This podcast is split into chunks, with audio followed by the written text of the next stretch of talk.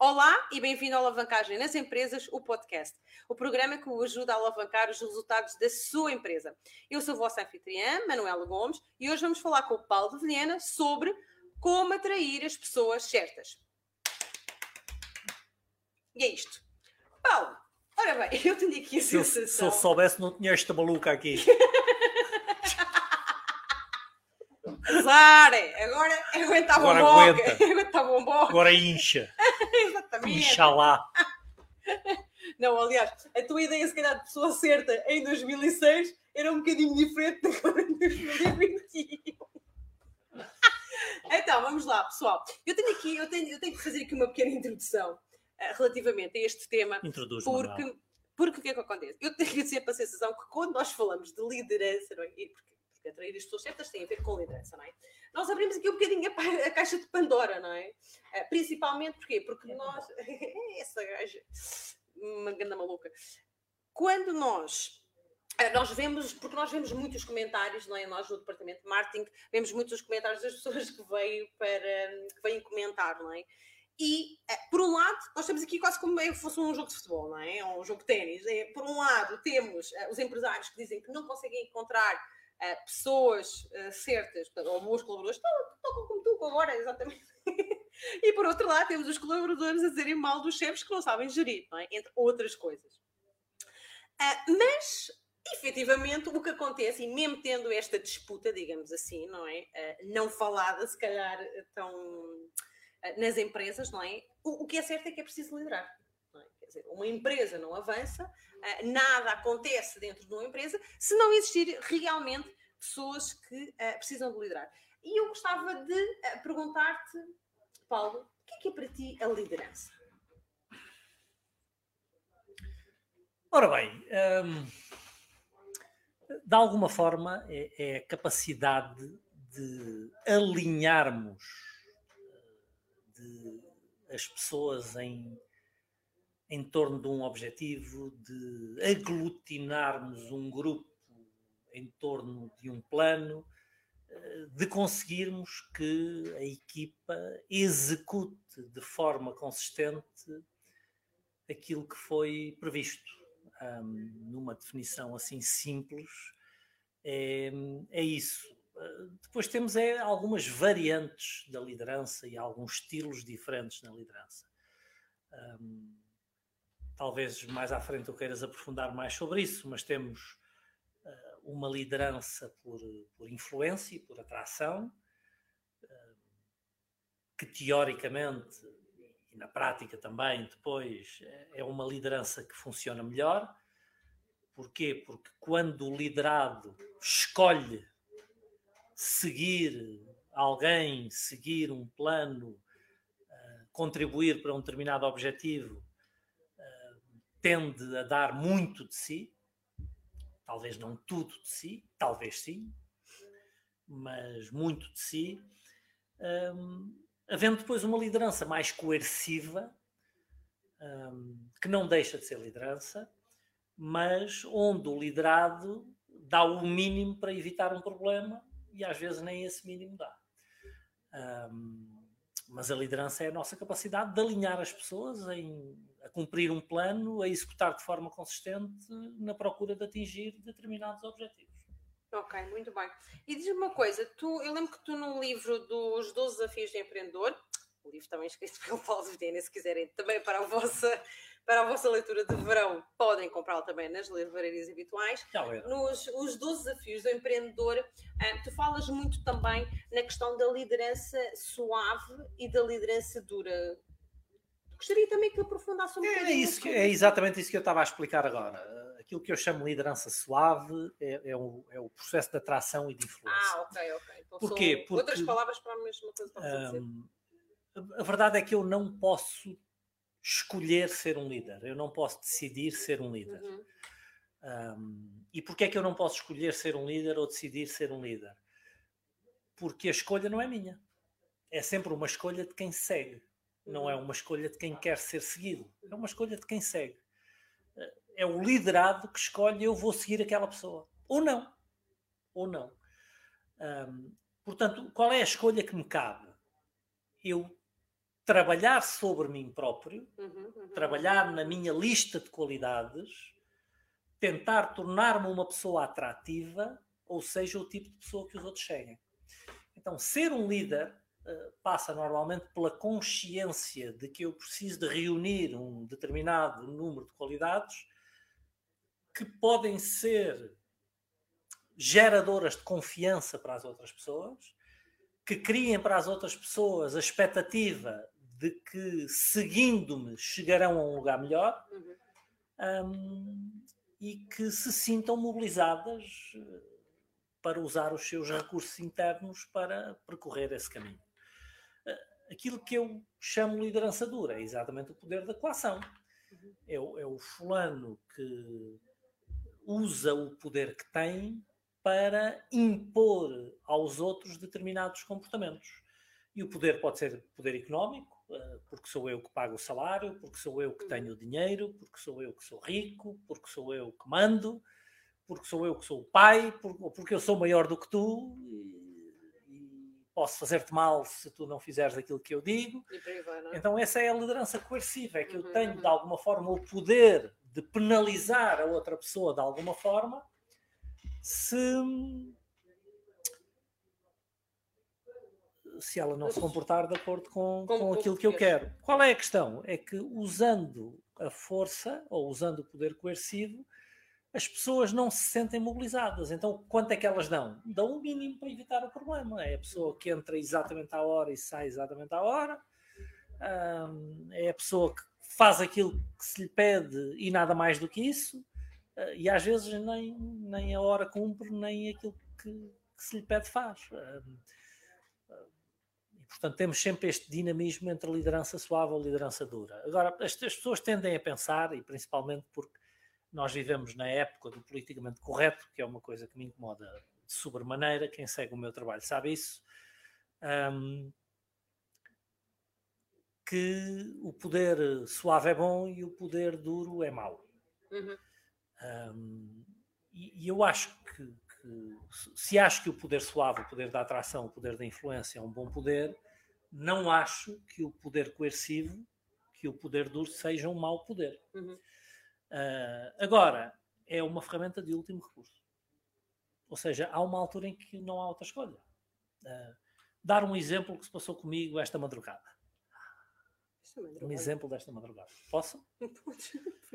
Então, debaixo de mim, quando eu digo debaixo de mim, é no, no, no apartamento embaixo do meu, no meu condomínio, eh, eu ainda não percebi, percebi bem o que se passa naquela casa, mas há lá sempre um bando de, de miúdos novos, nos seus 20 e poucos, e, e que são festeiros, eles gostam de festas. Ahm, Estou a imaginar. e, e tem sido um martírio viver por cima deles. Uhum. Ah, principalmente podem ser, um- porque não têm limites para a hora a que decidem fazer festas. Devem ser ali universitários ali. E da- se a gente não? tem que suportar festas às seis da tarde de um fim de semana Pois.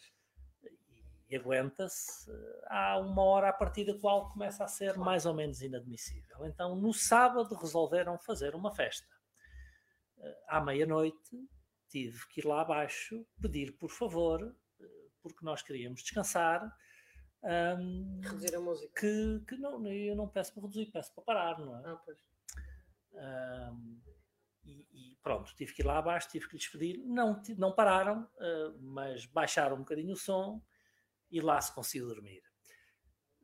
Domingo, a mesma coisa. Ahm, à uma da manhã, tive que ir lá bater à porta, portanto já tive que me levantar à uma da manhã para ir lá bater à porta e voltar a pedir-lhes, dizer-lhes, para vocês entendam, ah, eu sei que vocês são rapaziada nova, que gostam de, Festarolas. epá, de festas, eu já tive a vossa idade, a também, sorrir. também gosto de me divertir, Epá, mas tenham lá paciência, vocês têm que entender que aqui no prédio vivem famílias, as pessoas querem dormir, nomeadamente eu vivo mesmo por cima de vocês, Epá, é um martírio, e isto já é a enésima vez que eu tenho que vir aqui abaixo pedir-vos, por favor, epá, tenham um bocadinho de consciência. Mas tudo na boa, expliquei para não, a gente promete que nunca mais vai acontecer. Voltaram a não desligar a música, mas baixaram o suficiente para eu poder dormir. Ontem resolveram fazer outra vez. Com o caneco.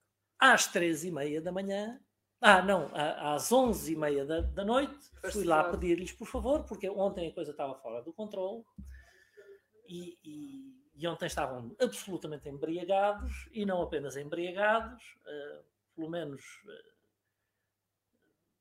quando abrem a porta e eu olho lá para dentro, havia várias coisas a serem enroladas ah, para depois serem fumadas hum, e pediram desculpa mais uma vez que nunca mais acontece, nunca mais acontece, nunca mais acontece. Às três e meia da manhã acordo com a coisa fora de controle. Caixas de Superboc a sair pela janela, tudo aos gritos, música aos berros. Isto para dizer o quê? Pá, que não há poder suave que aguente. Não é? Quando repetidamente ao longo de anos se vai lá pedir, quando são três noites seguidas em que se vai pedir com bons modos, em que se explica que não se quer achar, eh, arranjar chatice, e temos ali o Emanuel a perguntar se chamar a PSP não resolvia. É- Esse é o poder duro. Chamar a. PSP é o poder duro, é o poder coercivo. É por lei, vocês não podem fazer isto. Epá, e e isto foi longe demais. E às três e meia da manhã tive que chamar a PSP. Ah, pronto, ok. Pronto, às três e meia da manhã tive que chamar. Pá, que é uma coisa que eu não quero fazer nunca, não é? Não, não, ter que chamar a polícia é um último recurso. É quando a pessoa está numa situação de desespero, de tentar por meio. Mas também tinha sido muito abuso, não é? Quer dizer, pelo que É, a mas, falar. mas eu não quero ter um mau relacionamento com os meus vizinhos. Eu Não não, quero, eu não quero ser o chato eh, pá, que, que não deixa que O os miúdos cota, se dizer divirtam. isso. Pá, mas chega a um ponto em que a coisa passa todos os limites. E aí tem que se usar o poder duro. É, acabou isto. Chama-se a polícia. Pronto. E, que- e- parou. e- e foram- Parou. e fizeram. E deram uma multa, não? Sei lá o que é Ah, que a polícia Ah, fez. não sabes eu fui então, dormir. ok. Ah, foste. Tranquilo e sossegado, não é? Eu fui dormir. Agora, neste momento já não tenho esperança de que isto não volte a acontecer. Ah, mais uma vez, vou Mas ter olha, que, vou ter que gerir Sara- entre poder suave e poder duro. Mas olha, mas a Sara está aqui a dizer, pois já me aconteceu mesmo. A verdade é que foi um último recurso que resolveu há oito anos sem problemas. Então, pessoal, isto é para vos explicar, porque não estamos aqui a falar de mim, nem de eu não ter dormido bem esta noite.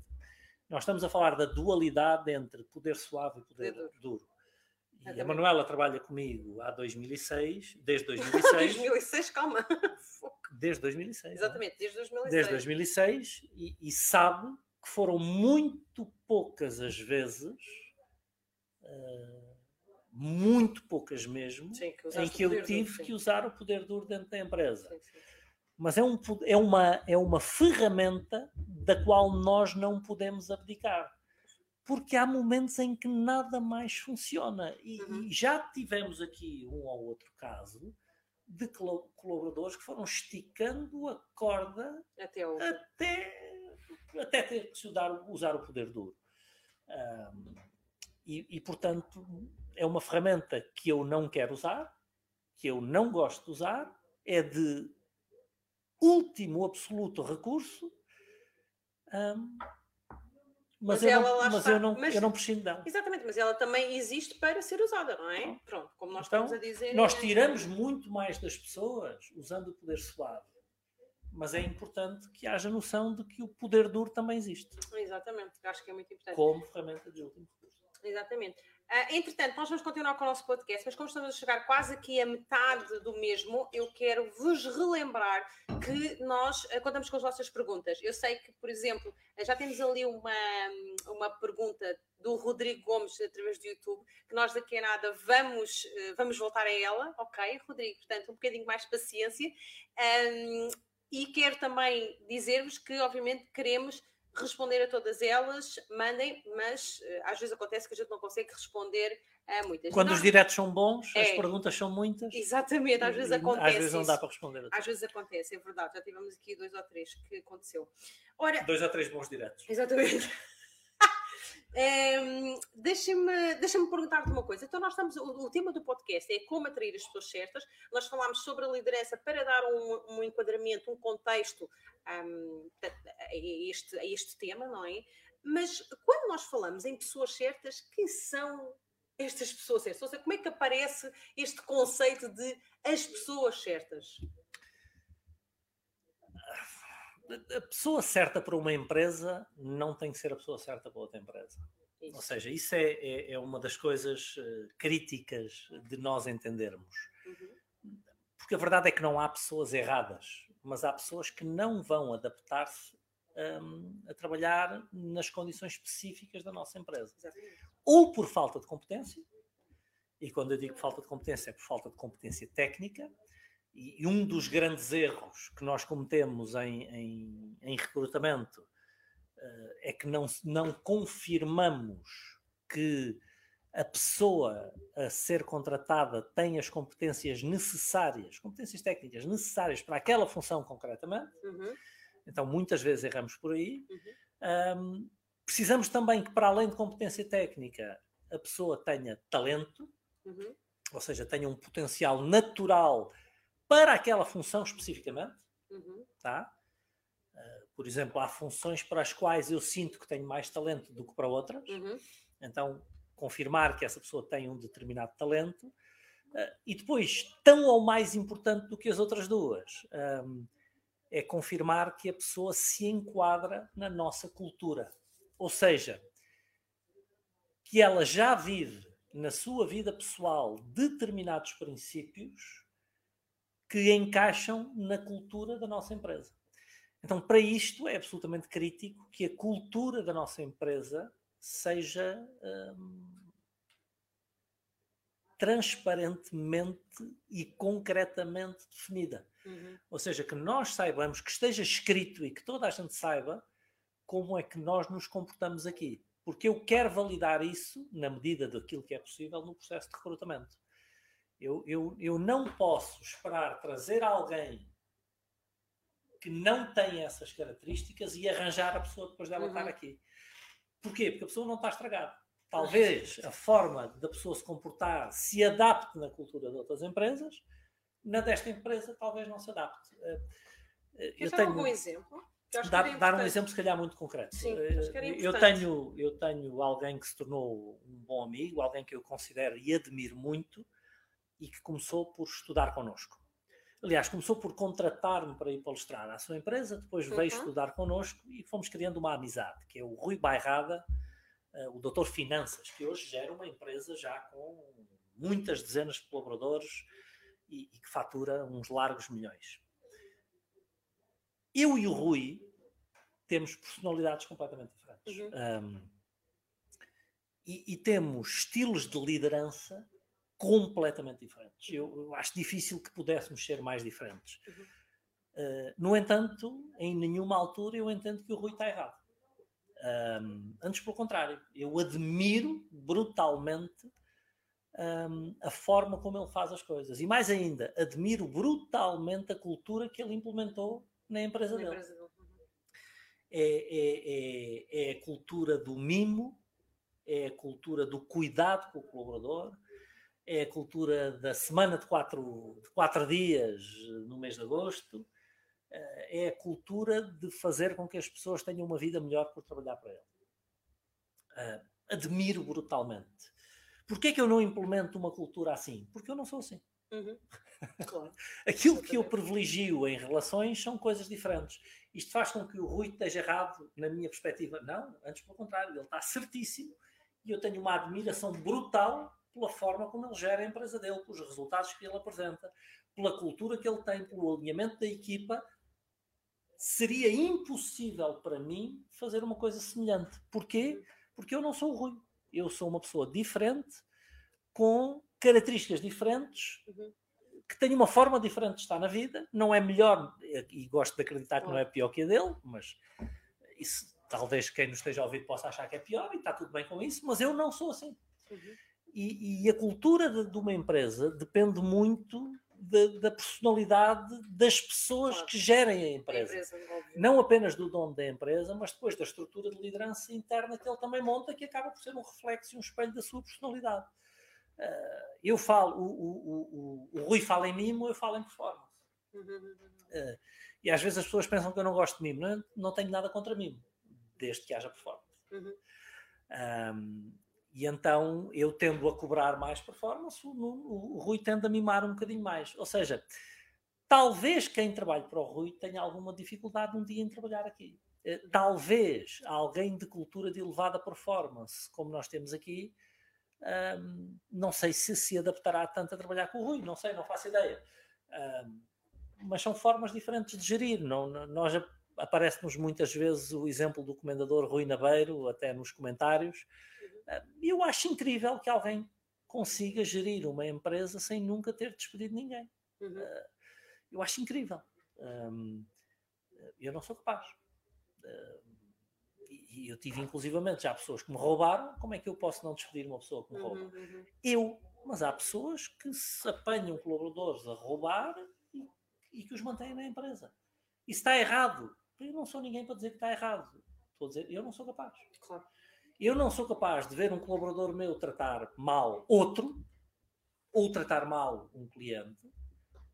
Um, eu não sou capaz de, de aceitar isso e de admitir isso. Um, da mesma maneira que não aceito que um cliente trate mal um colaborador meu. Aliás, se alguém quiser deixar de ser nosso cliente, é muito fácil. É tratar mal alguém da minha equipa. É Vai embora na hora. Não, não... Porquê? Porque eu não trato mal ninguém, não aceito que ninguém me trate mal a mim e, por consequência, a ninguém da minha equipa. Um, ou seja, isto para dar a noção do quê? De que há vários estilos. Uhum. Uh, e de que a pessoa certa é aquela que se enquadra na nossa maneira de fazer as coisas. E reparem, não há só o estilo do Rui e o estilo do Paulo. Existem tá? muitos. Existem imensos outros estilos. Consoante, consoante o número de empresários que existem no mundo, assim existem estilos, não é? Porque é toda uma panóplia eu, eu, eu já de variáveis. Vi empresários a terem estilos que eu digo, pá, eu não trabalhava para este gajo nem morto. Epá, e eles têm seguidores e e pessoas que adoram trabalhar com eles. Exatamente, exatamente. Um, então depende daquilo que nós valorizamos nas nossas relações, depende daquilo que nós acreditamos que vai ajudar a trazer performance, depende de todas essas coisas. Exatamente, exatamente. Então, e também já vi pessoas terem que mudar o estilo porque depois se arrependem. Eh, porque testam, não é? Testam e veem que. Um dia percebem. No outro dia estava a ouvir um empresário brasileiro e que é relativamente famoso e que até hoje também dá alguns cursos que que diz que durante imenso tempo o que ele valorizou foi exatamente os mimos, que eh, viagens para toda a gente, e isto, aquilo e aquilo outro, e que um dia percebeu que não estava a cuidar do lucro nem do fluxo de caixa. E que as pessoas a quem ele pagava tudo e que dava todas as condições, assim começou a faltar o dinheiro, não, foram embora. Pois, exatamente. Portanto, e, não, e isto não quer dizer que ao Rui vai acontecer isso. Não, não, não. Não, não, não estás a operar, não, é? não, antes pelo contrário, eu acredito que não. Tá?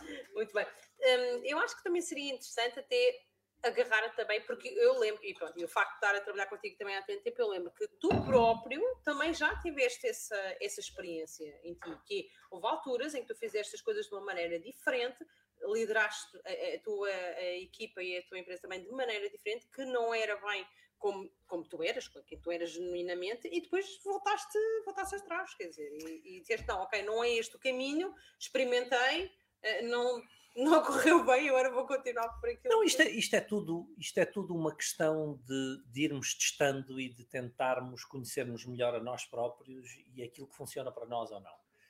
Toda a minha vida foi isso que eu fiz em todas as áreas, na liderança não é diferente, é, é, é ir vendo o que os outros fazem e ir testando. Exato. E há coisas que eu gosto de ver os outros fazer e que para eles funcionam lindamente e, e que estão certas, mas quando eu vou fazer, eu não consigo fazer. Uhum. Porquê? Porque não é a minha natureza, eu não sou capaz de fazer aquilo. Uhum. Sei lá, alguns exemplos básicos. Quando eu jogava ténis, o meu grande ídolo era o Bjorn Borg. Uhum. Eu não consigo jogar como ele. E, e, não é, não estou sequer a falar da qualidade do jogo. Eu não, eu não consigo jogar técnica e taticamente como, como ele joga. Porquê? Porque eu não sou assim. Eu não consigo estar a passar 30 ou 40 bolas por cima da rede eh, à espera que o adversário falhe. Um, eu não consigo, quer dizer, eu consigo bater uma esquerda a duas mãos, como ele batia, mas a uma sai melhor. Um, eu sou um jogador de ataque, então eu consigo jogar muito mais parecido com o John McEnroe, não consigo jogar parecido com o Bjorn Borg. Não sou eu, não é a minha natureza. A minha natureza não é passiva, a minha natureza é, de ataque, é agressivo, é terminar as coisas rápido, é fazer acontecer, não é ficar à espera. Então a minha personalidade, ele era o meu ídolo, mas a minha personalidade é totalmente diferente da dele. eu não consigo jogar igual ao que ele joga. Quando eu comecei a dar palestras igual, eu, eu, eu vi oradores fazerem trabalhos incríveis que eu dizia, uau, eu quero ser assim. Exato. Mas quando eu vou experimentar, ah, eu não sou aquele gajo. Eu dou muitas vezes o exemplo do Jeff Gittimer, que fala no meio da sala, não no palco. Quando eu vi fazer aquilo, eu disse, uau, isto é o máximo. Quando eu der palestras, eu vou para o meio da sala. Exatamente. E quando eu vou para o meio da sala, eu não me sinto ali bem. Não, não, não, aquilo não faz sentido para mim. Quando eu vi o Tony Robbins com música e dança e tudo, aos saltos e high fives e abraços, e, e disse: Uau, isto é o máximo. Eu vou fazer isto nas minhas palestras. Pô. Eu não sou assim. Eu não, não, não. Não. De todo. A gente aqui não faz estas, estas cenas. Não, não. Está errado aquilo? Não, não está errado. Aquilo está absolutamente certo. Há uma razão para fazer aquilo. Agora, é é uma das principais mensagens que eu tento levar às pessoas. Não há apenas uma forma certa há várias maneiras de, de- de- partir uma tarte, é? Há várias maneiras de tirar a pele um coelho, há várias maneiras de liderar. Nós temos que encontrar o quê? Aquela que funciona para nós. Então, às Uhum. ve- houve alturas em que eu tentei coisas, às vezes fui muito mais duro do que devia ter sido. Ah, Principalmente no início. porque achava que era assim e era mais jovem e- e, e- estava a inspirar e estava a inspirar Também, é, pessoas também que era um bocadinho com estilos diferentes. Exatamente. Hum, houve alturas em que fui demasiado suave, eventualmente. Sim, sim. Hoje tento encontrar um, Um equilíbrio, hum, mas, mas tenho que, acima de tudo, ser ecológico comigo e com a minha personalidade. Não, não, pá, eu não sou o fulano mais mimoso do mundo, nunca fui, nunca hei de ser, não é a minha personalidade. Pá, não, não se pode esperar que a minha liderança seja baseada Sim. no mimo e no carinho, porque eu não sou assim. Então, pá, não, não vamos esforçar-nos a ser aquilo que, que nós não devemos ser. Só dar um último exemplo para ilustrar isto. Eu sei Uhum. que tu tens aí outros temas para falar. Não, não, mas é importante. Hum, importante. Temos Há, um- há uns três anos e meio, quatro anos atrás, eh, tu lembras-te, teve cá um, um dos meus sócios no Brasil. O meu, Sim, sim. sócio, o meu sócio de Curitiba. Então eu, eu convidei-o para vir para cá, ele tinha vontade de vir, convidei-o para vir para cá e, e levei-o a várias empresas. Uhum. Ah, Deixei-o lá com os gestores, são pessoas minhas amigas, os donos, e, e quis que ele fizesse um estágio por empresas onde eu considerava que havia um bom nível de liderança. Em rigor, eu queria que ele aprendesse algumas coisas nessas empresas. E, e no final do- da semana que ele aqui passou comigo, ele estava maravilhado, estava encantado.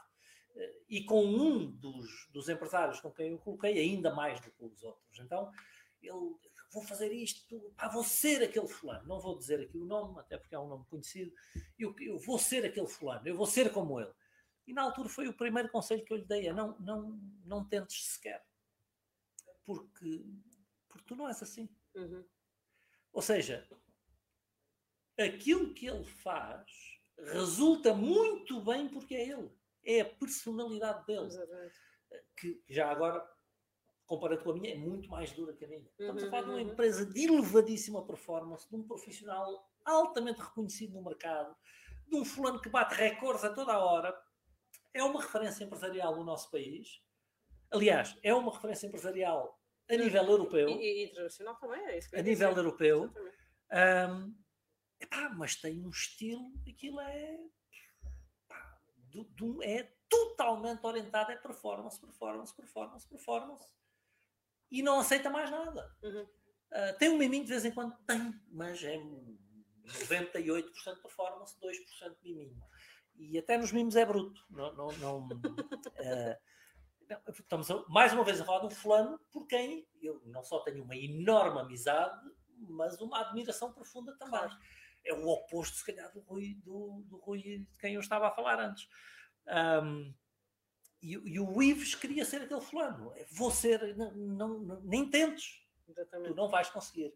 Não tentes ser aquele fulano, não tentes ser o outro fulano, não tentes ser o outro fulano, não tentes ser este fulano, não tentes ser o Paulo Vilhena. Porque tu não és nenhum de nós. Então, tu experimenta algumas das coisas que ele faz e vê se resultam para ti ou não. Exatamente. Experimenta algumas das coisas que eu faço e vê se resultam para ti ou não. E do outro, e do outro, e do outro. Ou seja, tu vais ter que encontrar o teu estilo experimentando coisas que são feitas por todas estas pessoas. Até tu, te- tu amadureceres como líder e seres o líder Ives, que é o nome dele. Quando tu fores o líder Ives, tu encontras o teu estilo de liderança que não tem que ser igual ao do fulano, do cicrano, do beltrano ou do Paulo Vilhena. Vais ter que descobrir o teu estilo. e, portanto, isto é sempre uma procura de ecologia, de um equilíbrio que respeite as pessoas que estão connosco e, e, criar um ambiente onde seja possível tirar o melhor partido das suas capacidades e que elas estejam perto do máximo da sua performance, um, mas que seja ecológico de acordo com a nossa forma de estar. Se vocês virem os treinadores de futebol, é muito assim, não, não a gente compara o Guardiola com o Klopp, com o Mourinho, com o Jorge Jesus. São todos São diferentes. Caminhos totalmente diferentes. Todos, todos, todos Totalmente diferentes. diferentes. Ah. E, e, com resultados um, bons em todos, em todos os casos. Eu acho que uma das grandes das grandes lições, digamos assim, se a gente pode usar essa palavra, que de tudo aquilo que estás a dizer, e pelo menos que me está aqui um, a chamar mais a atenção, é que claramente o empresário, a pessoa que está à frente da sua própria empresa, uh, tem de se conhecer muito bem, não é? Este autoconhecimento tem é. De se ir conhecendo, é um processo. Exatamente. É um processo. É? Eu espero ser melhor líder daqui a 10 anos do que sou hoje. Exatamente. É um autoconhecimento que é importantíssimo e que é um processo contínuo, não é? Como nós estamos aqui também a dizer. Ok, então se calhar a gente vai já aqui responder aqui algumas perguntas. Um, o, o, Rodrigo foi o primeiro e vai ser a primeira pergunta. Qual é o maior erro numa contratação? Eu tenho dificuldade em, em, em, em, destacar um erro porque são muitos que são críticos. Um, mas se eu tiver que destacar um, é que a esmagadora maioria das pessoas contrata à pressa e sem critério. Nas pequenas e médias empresas, Sim, não há normalmente um processo de recrutamento. Uhum. Um, então contrata-se o primo do filho do cunhado amigo, do não sei quantos, exatamente. que até é um gajo porreiro e está livre. E é para falar lá com ele a ver se dá para ele começar segunda-feira. Uh, então não há um critério. E quando se tentam implementar critérios, falha-se, até porque os critérios não estão afinados, e por muito afinados que estejam, podem falhar na mesma e vão falhar na mesma. Acredita-se é que falham menos. E usamos isso com alibi. Já, já usei critérios e não funcionou na mesma, agora contrata o primeiro que entra. Não, é apertar a malha, não é alargar, não é? Sim. É exatamente porque ainda não temos um sistema à prova de bala que temos de ir apertando a malha, não é alargar a malha. Então, é, nunca... Selecionar um é contrata-se à pressa, de uma forma ligeira e pouco, e pouco cuidada, para não, dizer, para não dizer irresponsável. Não é, não é, por, não é por sermos menos hum, uh, profissionais, não é? Que a coisa vai correr melhor, não é? Neste caso, então, é, é, é incrível. Ora bem, temos aqui mais outro, outro comentário da Sandra que nos diz assim: a Sandra, acho que há ainda outra coisa importante. Vontade, tenha vontade de trabalhar. Portanto, o colaborador, acredito eu, não é? Por estes lados, vê-se muita gente com falta de vontade. Precisam e querem trabalhar, mas depois, claro está, que a falha também pode estar do nosso lado, empresário, acredito. E não motivarmos da forma certa ou não cativarmos a pessoa. Um, Acho que eu deixo mais um bocadinho. Sim, deixa aí. Porque, uh, um... Sandra, estou uh, de acordo. Mais uma vez, o politicamente correto e a fofura uh, acho que não nos ajudam num caso destes. A verdade é que muita gente quer um salário, não quer de facto contribuir para gerar um resultado. Ou seja, quer um salário para cumprir um determinado número de horas de trabalho e executar tarefas da forma como lhe sugerem que sejam executadas. Sem envolvimento, sem preocupação se resulta ou não, um, e, sendo muito mais rápido a reclamar direitos do que a lembrar-se de, de, deveres. Eu sei que o que estou a dizer não é politicamente correto, uh, mas também é a realidade do que eu vou vendo aí no dia a dia. E, e em rigor, eu não posso, acredito eu, não posso reclamar para mim, empresário, a responsabilidade de motivar uma pessoa que entrou desmotivada. De cativar uma pessoa que não tem vontade, mas eu não lhe pago o salário. Não, isso faz-me lembrar o meu, meu grande mentor, eventualmente, o Kit Cunningham, de quem eu vos falo toda a hora. Um dia perguntaram ao Kit Cunningham como é que ele motivava as pessoas. E ele disse: é fácil, contrato-as e pago-lhes o salário no dia. O resto já não é responsabilidade minha. Uh, se, se, a pessoa não tem o drive dentro de si de fazer as coisas bem feitas, não tem o brio de fazer bem feito, Então talvez não seja a pessoa certa para, para trabalhar comigo, pelo menos comigo. Não, não, não. Se eu cumpro com.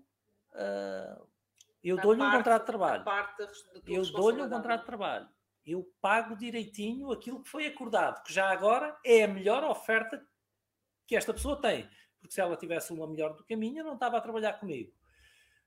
Um, dou-lhe um bom ambiente de trabalho, onde as pessoas se respeitam, são educadas e ainda são divertidas. Um, dou-lhe um ambiente de crescimento e aprendizagem constante, porque só não aprende nesta empresa quem não quiser mesmo crescer. Se ainda assim a pessoa não está motivada, a partir daí não posso pôr em mim o ónus de mudar um, alguém que não tem dentro de si aquilo que para mim é o mínimo exigível. Então, sim, há muita gente que tem muito mais vontade de ganhar um salário do que propriamente contribuir para um resultado. Eu a esses não posso ter na minha empresa. Talvez haja empresas onde eles possam enquadrar. Temos outra pergunta do Fábio, diretamente do Brasil, em que diz assim: qual é a hora certa para a contratação? Porque a empresa às vezes precisa contratar, mas matematicamente ainda não pode arcar com os encargos de formalizar o colaborador. Brasil é caro contratar. Bem, temos novidades para, o Fábio. Fábio, é? A lei laboral entre Portugal e o Brasil é bastante parecida, a lei trabalhista. Eh, ou seja, aqui também é caro. Também. Deixa, deixa a pergunta lá. Ah, okay, okay. Eh, então, aqui também é caro contratar. Um, ehm, qual é a altura certa para contratar? Eu vou tentar ser o mais claro possível, Fábio, não havendo regras absolutas e matemáticas. Mas a altura certa é quando eu crio condições para que a pessoa contratada tenha um impacto nos lucros superior ao custo do seu salário. É, é, é crítico nós entendermos isto. Que o contratado vai ter que contribuir para vendas e lucros. Se a contratação da pessoa não gerar uma margem que exceda confortavelmente o custo da sua contratação, então a contratação não é certa. Ah, mas nós temos muito trabalho. Esse não é um critério de contratação. Porquê? Porque eu posso contratar pessoas para dividir o trabalho, mas isso não me obriga a estruturar a empresa para que a contratação tenha melhores resultados. Então, seja para que função for, vai ter que ter um impacto nas vendas. Pode ser indireto, mas vai ter que ter um impacto nas vendas e no lucro. Exatamente. Se esse impacto não estiver claro, eu não contrato. Muito bem. Depois a Daniela. Temos ali o Edson. É, mas ele está a perguntar não? coisas sobre. É, é, mais marketing, Paulo. Ele está a perguntar coisas sobre um, uh, vídeos nugget, como é que okay. vai lançar. Depois também fala em baixo de tem que vender. Então eu acho que não faz muito sentido para, para o nosso podcast. É, Daniela. Ah, mas você pode modelar alguém até formar o seu jeitinho. Estávamos aqui a falar de certeza absoluta. É, Daniela, a minha, a minha experiência com a modelagem, porque também andei a estudar essas Técnicas. cenas todas, é que a gente modela e depois não é ecológico para nós, porque nós não somos assim. Eu escolho aí um líder com que eu admiro muito e que tem ótimos resultados um, e depois vou modelar até formar o seu jeitinho e aproximar-me o mais possível. Só que a minha natureza não é essa. E às tantas estou a viver a vida de alguém que não sou eu. E, e na minha perspectiva e da minha experiência, isto é absolutamente uh, pernicioso para nós. É? é que nós estamos a tentar ser uma pessoa que nós não somos. Acho que isso nunca resultou. É só a minha opinião. Cá temos o nosso Elder. O Jack Welch refere como uma das regras de liderança colocar-se na pele do outro. Os melhores líderes pensam primeiro nos outros e só depois neles. Algumas ideias para implementar essa filosofia de uma forma perceptível e sincera? É. Um, Helder, uma das pessoas que eu mais admiro em liderança é o, é o Jack Welch. Uh, não sei se quem nos está a ouvir tem a noção. Bom, para já talvez algumas pessoas não saibam quem é o Jack Welch, Sim, foi o mítico gestor da General Electric que transformou, salvo erro, a General Electric em determinada altura na maior empresa do mundo e, e que foi considerado durante muitos anos como o maior, o melhor gestor de empresas. O Jack Welch tinha uma alcunha. Era o, o Jack Neutrão. Neutron Jack. Neutrão da bomba de neutrões. Ele era famoso, ou ficou famoso, por deixar a empresa impecável, mas matar as pessoas todas, que era o que fazia a, a bomba de neutrões. Ou seja, um, o, Jack Welch um, tem exatamente um estilo que é a procura de um equilíbrio entre ser absolutamente intransigente com questões de performance Uh, e aliás, até de uma exigência absolutamente matemática. Era isso que eu ia dizer. Quem matematicamente não consegue manter a sua performance acima de um determinado nível sai. Out. Uh, mas ao mesmo tempo, a preocupação de ser extremamente o mais sensível que é possível, um, de se colocar no lado do outro, de tentar enrajar uma solução para a vida dele, mas de ser absolutamente intransigente com falta de performance. Um, por acaso não tenho aqui, inclusivamente, o, os 12 desafios do empreendedor. Um, normalmente costumo ter aqui que tem lá aquele gráfico, não é? Como ele geria. Sim, de praticar diversificação. Uh, o Jack Welch uh, dizia que se os colaboradores não são todos iguais, nós não podemos tratá-los todos da mesma forma. Se eles não têm todos a mesma performance, eu não posso tratá-los todos da mesma forma. Um, mas é de facto alguém que, que, que procurou sempre esse equilíbrio mas que foi sempre absolutamente intransigente no que respeita a regras básicas, a performance. Colocarmos na pele dos outros. Eu confesso-vos que é uma preocupação que eu tenho sempre. Sempre. Colocar-me na pele dos outro, do outro. E se fosse eu que estivesse naquela situação. Agora, eh, nós também temos que ver que essa perspectiva vale o que vale, porque, por exemplo, eu gosto de ser picado, eu gosto de ser desafiado, eu gosto de ser provocado, eu gosto, eu, eu gosto de um estilo que puxe pela minha performance. E nem toda a gente gosta disso. Tá? É. Há pessoas que, se eu ajo com elas da forma como eu gosto que ajam comigo, e essa foi uma das aprendizagens que eu tive de fazer, elas, um, é, elas, elas deitam a toalha ao chão na hora. É, eu, eu, acho que dei, eu acho que dei esse exemplo no último podcast que fiz com a Manuela, o exemplo do José Mourinho Uh, e acho que ontem falei nisso também, com o Carlos Alberto, que, que, que, era o número 10 do Porto, na altura em que o Mourinho treinava o Porto, e o Manique, que era o número 8. Não sei se era mesmo o número que eles usavam na camisola, mas a posição 10 e a posição 8. E ele dizia: são dois jogadores completamente diferentes que eu tenho de tratar de formas completamente diferentes. O Carlos Alberto tem que ser protegido eu tenho que o mimar, eu tenho que o acarinhar. Se o jornal fala mal dele, eu tenho que dizer que os jornalistas não percebem nada disto que ele é que sabe, ou tenho que lhe esconder os jornais para ele não os ver, porque tudo afeta o Carlos Alberto e o Carlos Alberto, quando fica deprimido, não joga bem. O Manica é exatamente o contrário. Eu tenho que o provocar. Quando o jornal fala mal dele, eu ponho o jornal para ele ver. E ainda tenho que dizer, e eles têm razão, não jogaste nada. E, e, e, quando temos um jogo importante, na véspera desse jogo ou no jogo anterior, eu ponho sempre o Manico no banco. Porquê? Porque eu sei que ele fica furioso quando vai para o banco e cada vez que eu ponho no banco no jogo a seguir, ele, se for preciso comer a relva, come.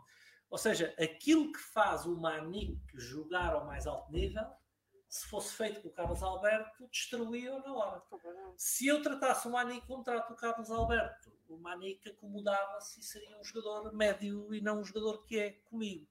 Então, é crítico nós percebermos que praticar diversificação, mais uma vez, é? usando os exemplos do Jack Welch, não podemos tratar as pessoas todas da mesma forma, porque elas são diferentes, hum, e, e sim, pormos-nos no papel delas, mas perceber que aquilo que eu gostava que fizessem comigo, talvez não seja o que funciona com aquela pessoa. Acho que, é um, acho que é um ponto muito importante que acabaste de fazer aí, e eu gostava de fazer inclusivamente até, porque como estás a falar das, da, da, pessoa em si, como ela é, como ela se comporta, né, de comportamento, eu acho que também seria interessante saber que características é que tu achas que uh, as pessoas certas deveriam ter? Nós já falámos aqui muito um, da questão das competências, do talento que a pessoa tem que ter, não é? Obviamente, também da questão da cultura, que acaba, é um bocadinho o contexto, não é? Mas características é que tu um, dirias, se pudesses fazer uma lista, não é? Que elas teriam ou que deveriam ter para serem então consideradas as pessoas certas? Não, mais uma vez, as minhas características vão ser diferentes das características de outros empresários. Para mim, tem que ser alguém focado em resultados. Uhum. Uh, se não tiver focado em produzir resultados, se não for alguém competitivo, uh, se não for alguém solidário, que não esteja preocupado apenas com as suas tarefas, mas com as tarefas dos colegas e com os resultados da equipa, até mais do que os seus resultados individuais, se não for alguém responsável, uh, ou seja, que reclama sempre para si a capacidade de mudar as coisas. Um, se não for alguém com enorme determinação em estudar e aprender cada vez mais, se não for alguém que goste de números e de digerir os números e de entender os números e aquilo que os números nos dizem. Eh, para mim, se não for alguém com estas características, torna-se difícil ser a pessoa certa. Eh, mas para outros empresários, podem ser outras características. Uhum, exatamente. Então também é importante, não é? Quem nos está a assistir, que, que entenda que é um trabalho que tem que fazer, não é? Consoante a pessoa certa, a função, não é? Temos aqui outra pergunta do Emanuel.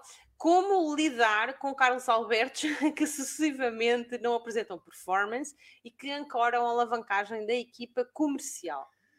Um, Emanuel, o, o, Carlos Alberto pedia mimo ao Mourinho, mas depois entregava, uh, jogava mais ou menos. Uh, ou seja, não é o fulano que depois não apresenta performance. Ele foi campeão da Europa com o Mourinho.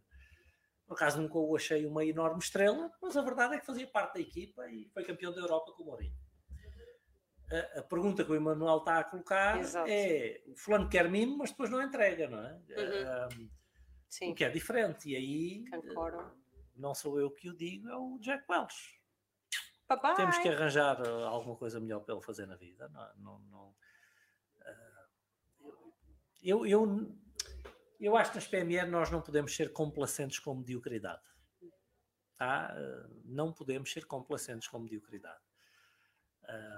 Então, se a pessoa tem uma performance medíocre, não é ela ser medíocre, porque as pessoas não são medíocres, mas se a performance é medíocre, se nós lhes demos as condições que demos aos outros que têm boa performance, um, e se elas mantêm uma performance medíocre, então talvez seja melhor para elas encontrarem outro lugar onde consigam ter melhor performance.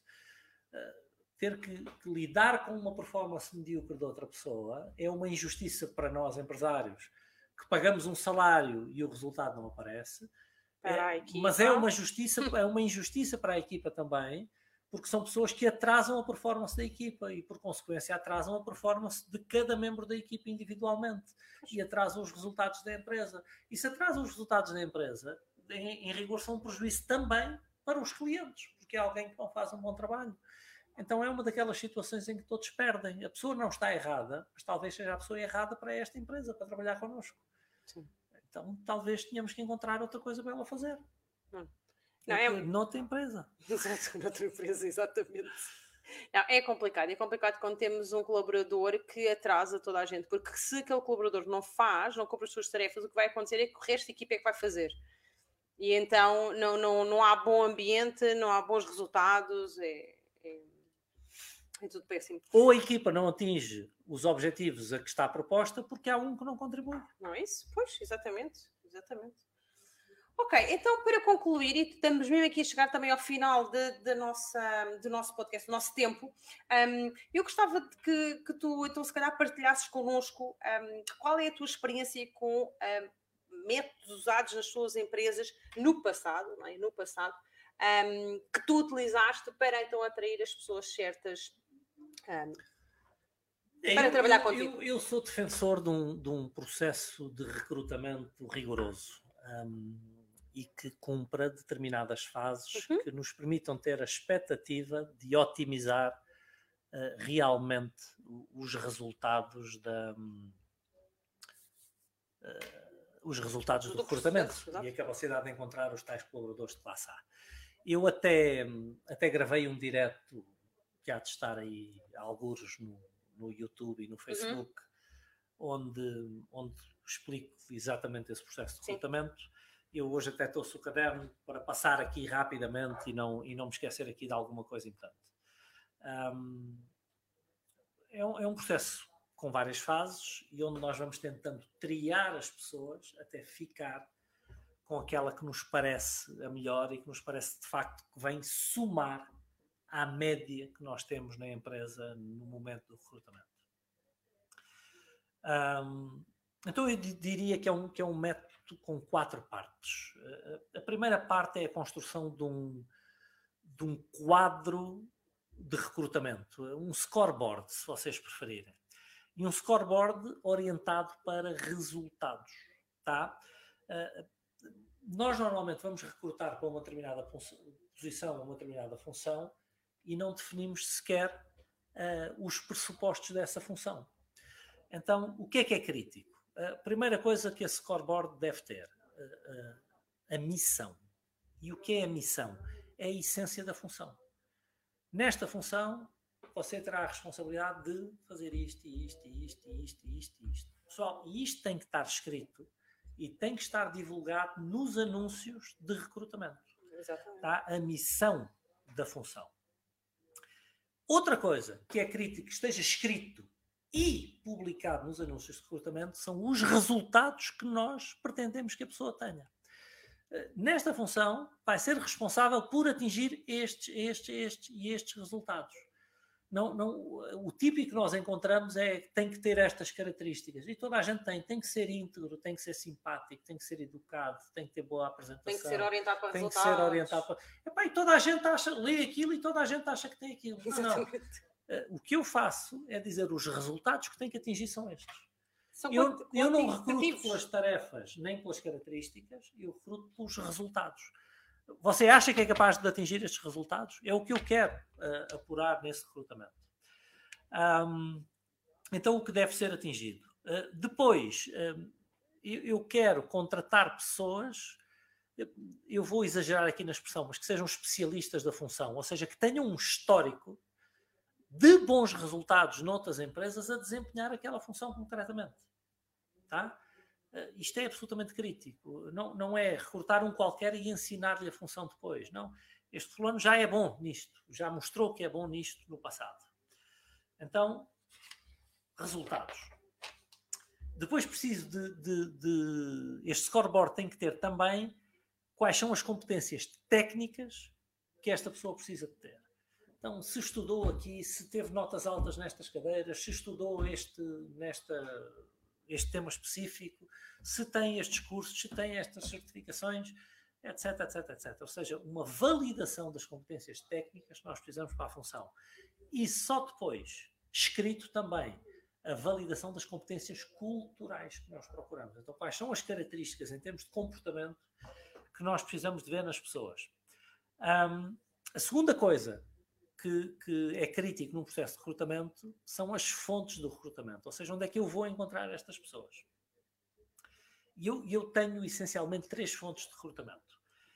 A primeira e a minha preferida é referenciação, ou seja, eu quero encontrar uh, referências em relação àquela pessoa. Se a pessoa puder vir referida pelo meu networking ou profissional ou uh, pessoal, uh, eu privilegio isso porque são pessoas que eu conheço a referenciar estas pessoas como bons, bons colaboradores.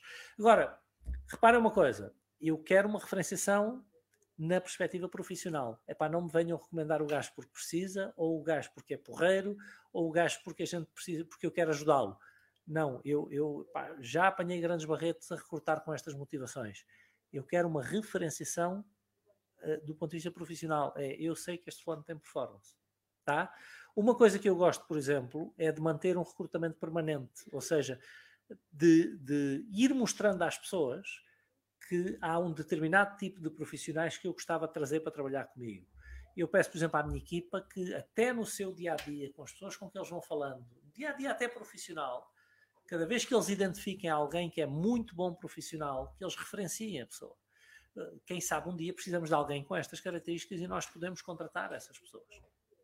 Um, então, este manter uma procura constante por bons profissionais, para ter uma carteira de nomes no dia em que nós precisarmos, costuma ser uma boa, uma boa ajuda. Uh, outras duas alternativas. Uh, uma delas é um recrutador externo, usar um recrutador externo, empresas que nós contratemos para fazer isso. Agora, muitas vezes nós abdicamos do recrutamento nas mãos dessas empresas. Não é o que eu recomendo. Tá? Recomendo, recrutamento é estratégico, então eu não subcontrato o recrutamento mas posso subcontratar uma triagem. Eu posso pedir a um recrutador externo que faça uma investigação e uma primeira triagem e que me apresente depois uma bateria de candidatos que eu vou recrutar com base nos meus critérios pessoais. A terceira alternativa é um investigador. Um investigador é diferente do recrutador, porque o investigador faz menos trabalho. O investigador identifica as pessoas, mas depois sou eu que tenho que tentar recrutá-las. O recrutador faz ele o trabalho de triagem dessas pessoas. Depois, muito importante, eh, a terceira parte do processo de recrutamento é o processo de entrevistas. Tá? Eu costumo uh, fazer quatro uh, níveis de entrevistas. E em cada um destes níveis eu estou a eliminar pessoas. Tá? Primeiro nível de entrevista é o que eu chamo de primeira triagem. E são entrevistas de 20 minutos feitas pelo telefone. Um, onde eu quero validar essencialmente quais são as. Um, qual é a experiência destas pessoas? Vale a pena eu falar com elas. Nomeadamente, qual foi o relacionamento que elas tiveram com os outros chefes com quem trabalharam. Eh, como é que elas avaliam estes chefes e porquê é que os avaliam desta forma? São essencialmente as perguntas que eu faço. E faço também perguntas sobre o que é que interessa fazer a essas pessoas, no que é que elas são boas e no que é que elas não são tão boas, o que é que não lhes interessa fazer. Um, numa segunda entrevista, que eu já chamo uma entrevista de seleção, já é presencial, eu aqui faço essencialmente revisão curricular e revisão de performance. Eu quero saber, nos outros empregos por onde esta pessoa passou, uh, que resultados é que obteve. Resultados concretos Quero que a pessoa me diga no que é que se distinguiu, que resultados objetivos é que conseguiu atingir. E isto é absolutamente crítico. Nós tendemos a fazer entrevistas de seleção de, seleção de colaboradores com base em assuntos uh, genéricos e é mais, estamos mais a testar uma empatia com a pessoa ou não. Não, nesta entrevista eu avalio um, performance. performance. Performance.